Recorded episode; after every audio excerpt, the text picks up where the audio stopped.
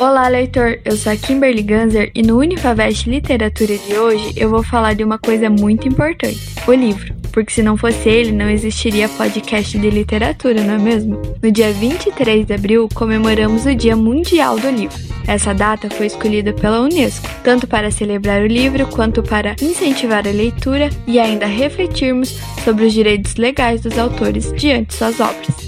Essa data também foi uma forma de homenagear Miguel de Cervantes e William Shakespeare, autores que coincidentemente morreram em 23 de abril de 1616. Pensando nisso, a dica que eu vou trazer para vocês hoje são dois livros desses autores.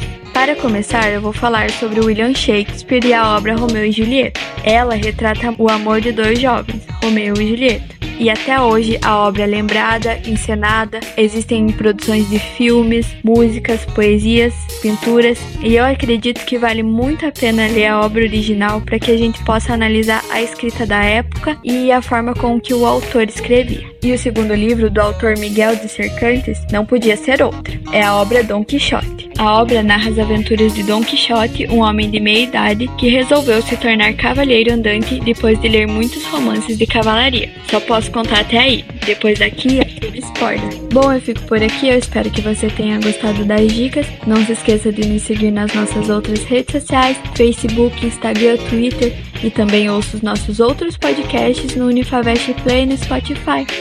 Até mais, Unifavest. Juntos somos mais fortes.